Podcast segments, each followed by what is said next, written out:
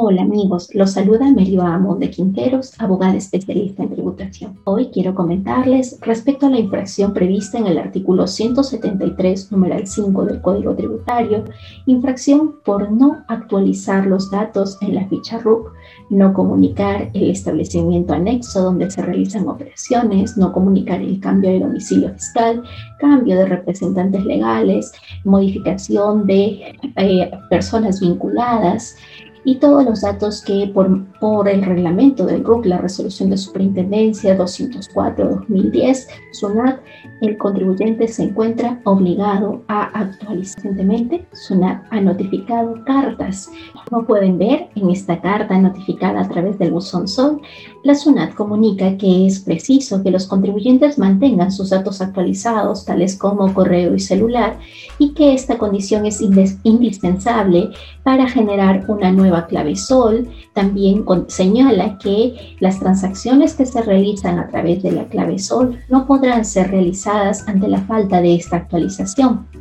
siendo que ello también constituye una infracción, como la infracción prevista en el artículo 173, número 6. Esta carta se sustenta en el mandato del artículo 12 de la resolución 210-2004, que fue modificada en el año 2016, incorporando este artículo en el que faculta a la Administración Tributaria a solicitar con carácter general o carácter particular, bajo las condiciones y o plazos que establezca la Administración Tributaria, la actualización total o parcial de los contenidos en la ficha RUC. Esta no es la única información que debemos mantener actualizada, puesto que esta resolución de superintendencia 210 del año 2004 establece como obligación y desarrolla el artículo 11 del Código Tributario referido a la comunicación de a la Administración Tributaria respecto al domicilio fiscal, y otros supuestos previstos en el artículo 17 de esta resolución, la que señala como obligación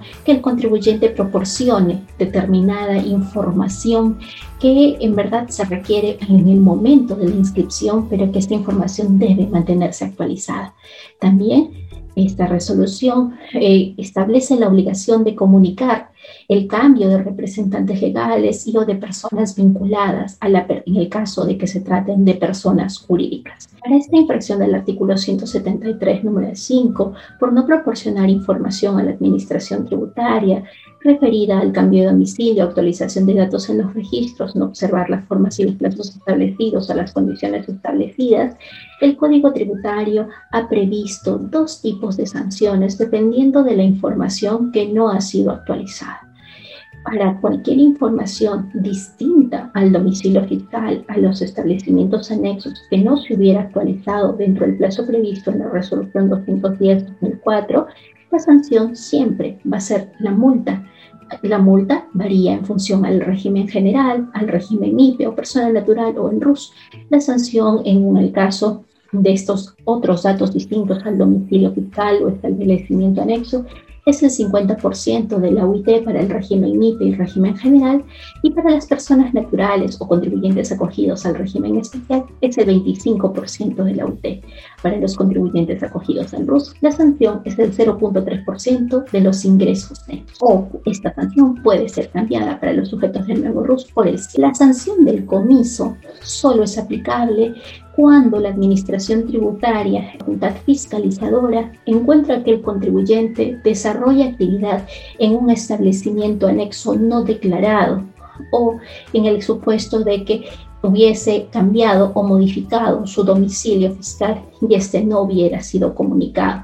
Esta sanción deja de ser la multa y se convierte en un comiso. Existe un régimen de gradualidad o rebaja de la sanción para este tipo de infracción. Y, y, así la norma ha previsto que cuando se trata de una subsanación voluntaria, esto es, habiéndose producido el cambio y habiendo transcurrido más del plazo establecido por la resolución 210-2004, que establece un plazo de un día, cinco días o diez días, como vamos a ver más adelante, la sanción eh, se rebaja al 100% si es que el contribuyente comunica y actualiza su fichado antes de que su NAT le notifique. No obstante, si es que el contribuyente está siendo sometido a una acción de verificación o fiscalización y la administración tributaria verifica que existe una falta de actualización de la ficha RUC, la SUNAT, mediante requerimiento, otorgará un plazo al contribuyente para que proceda a comunicar esta actualización en sus datos de la ficha RUC. Si es que el contribuyente comunica la información omitida y además paga la multa, esta multa será rebajada al 80%. Si es que el contribuyente comunica esta información omitida de actualización, pero no paga la multa, la multa será rebajada al 50%. En el caso que la sanción aplicable sea el comiso, como hemos mencionado, que, que esta sanción se aplica únicamente cuando se encuentran bienes en locales que no han sido declarados por el contribuyente, esta, esta sanción del comiso se gradúa en virtud de la oportunidad cuántas veces se han incurrido en esta infracción. Si es que se incurrió en una primera oportunidad, la sanción que usualmente es del 15% de los valores, del valor de los bienes comisados es rebajada al 5% del valor de los bienes comisados. Si es que no es posible determinar el valor de los bienes comisados, la sanción será de una UIT. En la segunda oportunidad, 10% de los bienes comisados. Si no es posible determinar el valor de los bienes comisados, dos UITs. En la tercera oportunidad, ya no existe rebaja y la sanción será el 5% del valor de los bienes comisados hasta el límite de las 6 UITs. Este es el tope máximo de esta infracción en el caso que la Administración Tributaria verifique que el contribuyente desarrolla actividad comercial desde una dirección o un domicilio que no ha sido registrado ante la Administración Tributaria como un establecimiento anexo del contribuyente. ¿Cuál es entonces el periodo de la infracción por no actualizar datos en la ficha RUC? Esto es importantísimo, puesto que a partir de la fecha en la que se comete la infracción, se computan los intereses moratorios sobre esta infracción. Vamos a identificar que esta sanción tiene diversos momentos en los que se puede considerar cometida la infracción si es que estamos en los datos por actualización requeridos por la SUNAT a través de una carta, como la carta que mostramos en un principio, que ha sido notificada a través de la bandeja SOL, y SUNAT concede un plazo para esta actualización, vencido el plazo concedido por la Administración Tributaria, se habría cometido esta infracción. Y es que estamos ante otro tipo de información, como por ejemplo eh, comunicar a las personas vinculadas cuyo plazo de comunicación es 10 días, de producido, 10 eh, días posteriores de haberse producido el cambio, de acuerdo a la resolución del Tribunal Fiscal 13 10 de la Sala 10 del 2012, la infracción se incurre cuando venció este plazo. En el ejemplo que les he puesto, en el caso de personas vinculadas, el plazo vence después de 10 días de haberse variado o modificado la condición de persona vinculada. En el caso de un del cambio de directorio, cuando se produjo este cambio de directorio, 10 días posteriores debió ser comunicado a la Administración Tributaria. Entonces, en esa fecha, este se habría cometido la infracción y desde ese momento pues, computarán los intereses moratorios. En el caso del domicilio fiscal y o el establecimiento anexo no declarado. Dependerá de la oportunidad en la que se, en la SUNAT verifique la comisión de esta infracción. Si se trata de un operativo de la Administración Tributaria, una acción de verificación en la que ha intervenido un fedatario fiscalizador o un funcionario de la Administración Tributaria en un procedimiento distinto al procedimiento de fiscalización, en la fecha de la infracción, es la fecha del acta de probatoria en la que se constata en el supuesto que la Administración Tributaria, en el curso de un procedimiento de fiscalización, ha verificado que el contribuyente mantiene contratos de arrendamiento o en sus días de remisión ha identificado puntos en, los que se despacha la mercadería o en los que llega la mercadería que está adquirida. El contribuyente no declaró estos establecimientos anexos. La fecha de comisión de infracción será la fecha del resultado del requerimiento. Así lo ha señalado el Tribunal Fiscal en la resolución 04703 de la Sala 5 del año 2018. ¿Cuáles son los plazos entonces con los que cuenta el contribuyente para comunicar estos cambios en la ficha RUC? El plazo general es de cinco días hábiles para comunicar los cambios en la ficha RUC luego de haberse producido estos cambios. Y hay plazos específicos como el plazo de 10 días para el caso del cambio de representantes legales, el cambio de personas vinculadas y también el plazo del día siguiente en el caso del cambio de domicilio. De la revisión de la jurisprudencia es posible corroborar que la Administración Tributaria ha aplicado esta infracción que mencionamos, la 173, numeral 5 del Código Tributario, en supuestos tales como no comunicar la actividad comercial realizada, puesto que de un procedimiento de fiscalización, la Administración Tributaria puede verificar el tipo de actividad que está realizando esta empresa, qué cosas vende. En el caso específico de esta resolución 073-17 de la Sala 3 del 2017,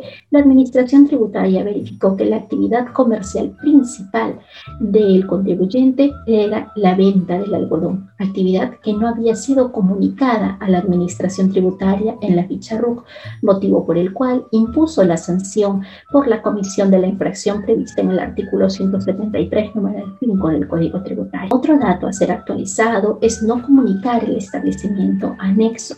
Y este, esta falta de comunicación del establecimiento anexo puede ser verificado por la Administración Tributaria de la revisión de los contratos de arrendamiento que hubiese suscrito el contribuyente y que pretendiese su deducción o la deducción de los gastos referidos a estos inmuebles eh, en la determinación del impuesto a la renta o el uso del crédito fiscal por los servicios públicos de estos inmuebles que no han sido declarados como establecimientos anexos. Además, entonces, el reparo en cuanto a IGB y en cuanto al impuesto a la renta, por, probablemente sea posible que el contribuyente acredite esta causalidad del gasto no obstante, el contribuyente será pasible de que se le imponga la sanción del artículo 173, número 5, por no haber comunicado estos inmuebles recibidos en arrendamiento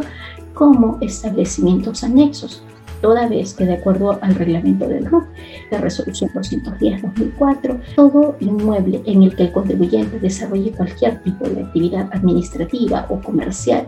tiene que ser comunicado y registrado como un establecimiento anexo. Cabe mencionar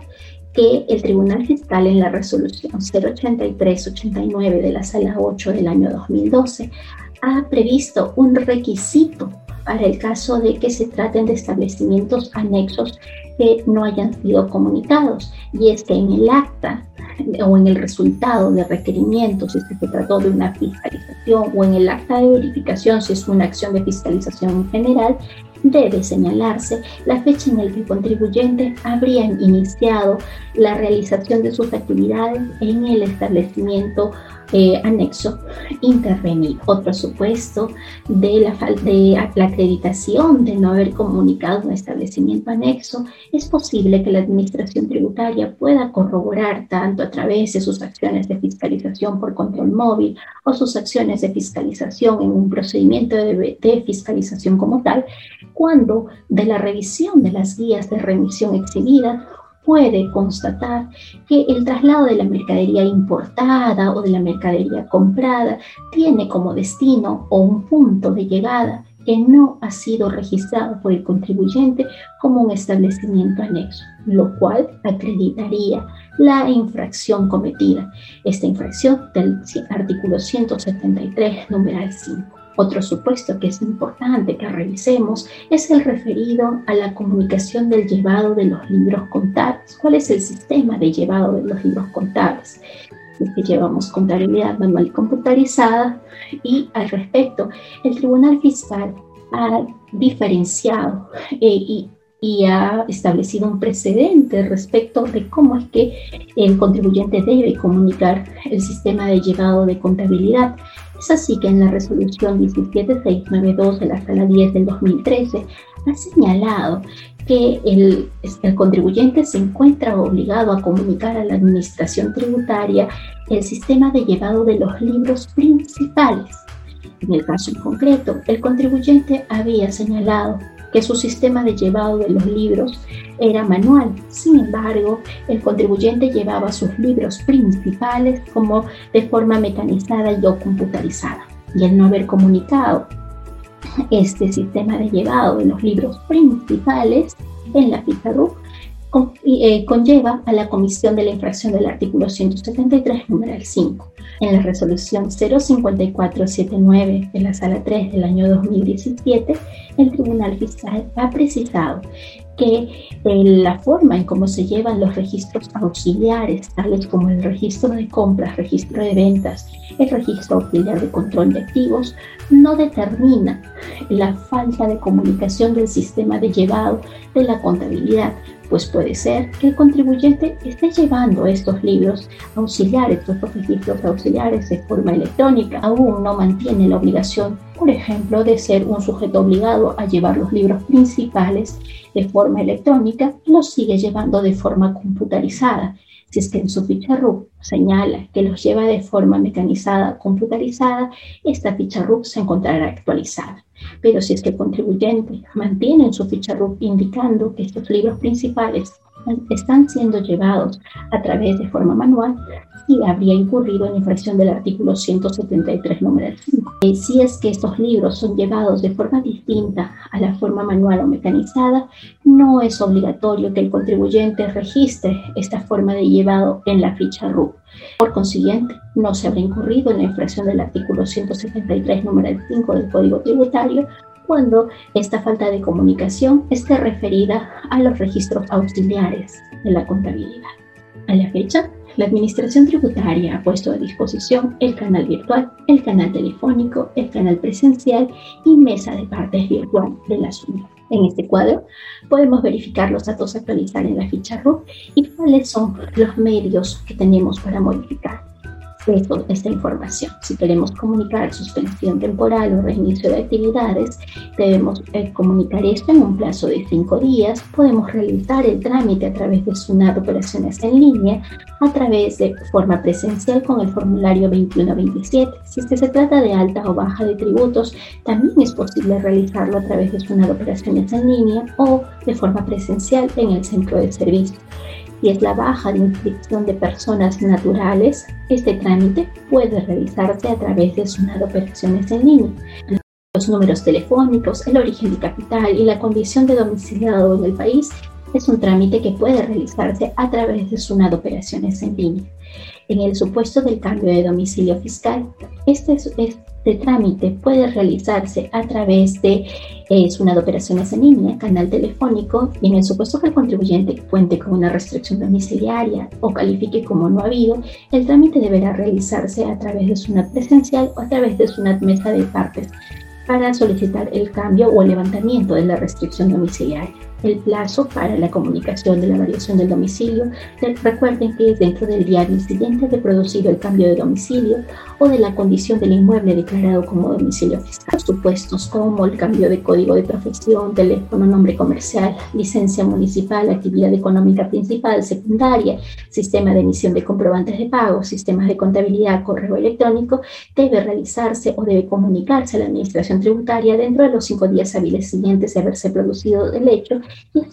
estas modificaciones pueden realizarse a través de SUNAT Operaciones en línea y el canal telefónico podemos identificar ciertos trámites que requieren ser realizados de forma presencial o a través de mesa de partes virtual, siendo que los canales SOL y canal telefónico no, son, no se encuentran habilitados para realizar los trámites de la instalación o comunicación de establecimientos permanentes ubicados en el país, de casas matrices, sucursales, agencias locales comerciales, sedes productivas, establecimientos anexos, cambios de representante legal cambio del tipo de contribuyente, sea por fallecimiento de persona inscrita, por transformación del modelo societario, por baja de inscripción en RUC de personas jurídicas. Estos trámites se realizan a través de mesa de partes virtual con los formularios que eh, SUNAT ha previsto para su realización y además adjuntando documentación requerida en el TUPA a través de formatos PDF. Finalmente, los cambios respecto a personas vinculadas, las modificaciones en la variación en el porcentaje de participación tienen un plazo de 10 días hábiles para comunicar luego de haberse producido estos cambios y también el trámite se realiza en el centro de servicio o a través de mesa de partes virtual adjuntando en formatos PDF la documentación que sustentaría estas modificaciones. Finalmente, es necesario diferenciar que la infracción del artículo 173, numeral 5, que eh, puede ser subsanada y rebajada al 100%, solamente se incurre cuando el contribuyente, por ejemplo, no cambió, no ha comunicado el cambio de su actividad principal o secundaria o no ha comunicado el cambio de su actividad. Esto difiere de la infracción prevista en el artículo 173, numeral 2 está referida a que el contribuyente desde el origen, desde el momento de su inscripción, comunicó información falsa o información no fidedigna no conforme con la realidad. Este supuesto está previsto en la infracción del artículo 173, numeral 2, que si bien es cierto está sancionada con el 50% de la OIT, al igual que ocurre con la infracción del artículo 173, numeral 5, el régimen de gradualidad de esta infracción del 173, numeral 2, no contempla una subsanación voluntaria rebajada al 100%, sino que de todas maneras requiere el pago de la infracción rebajada al 90% si se subsana y paga, al 80% si se subsana sin pago. Y si se tratase de que este SUNAR hubiera corroborado que la información proporcionada en la ficha RUC fue no fidedigna o no real y hubiera cursado una carta inductiva, una acción, un requerimiento concediendo un plazo al contribuyente, si es que el contribuyente cumple dentro del plazo concedido, la multa será rebajada al 60% si subsana dentro del plazo concedido pagando o podrá ser rebajada al 50% si es que subsana y no paga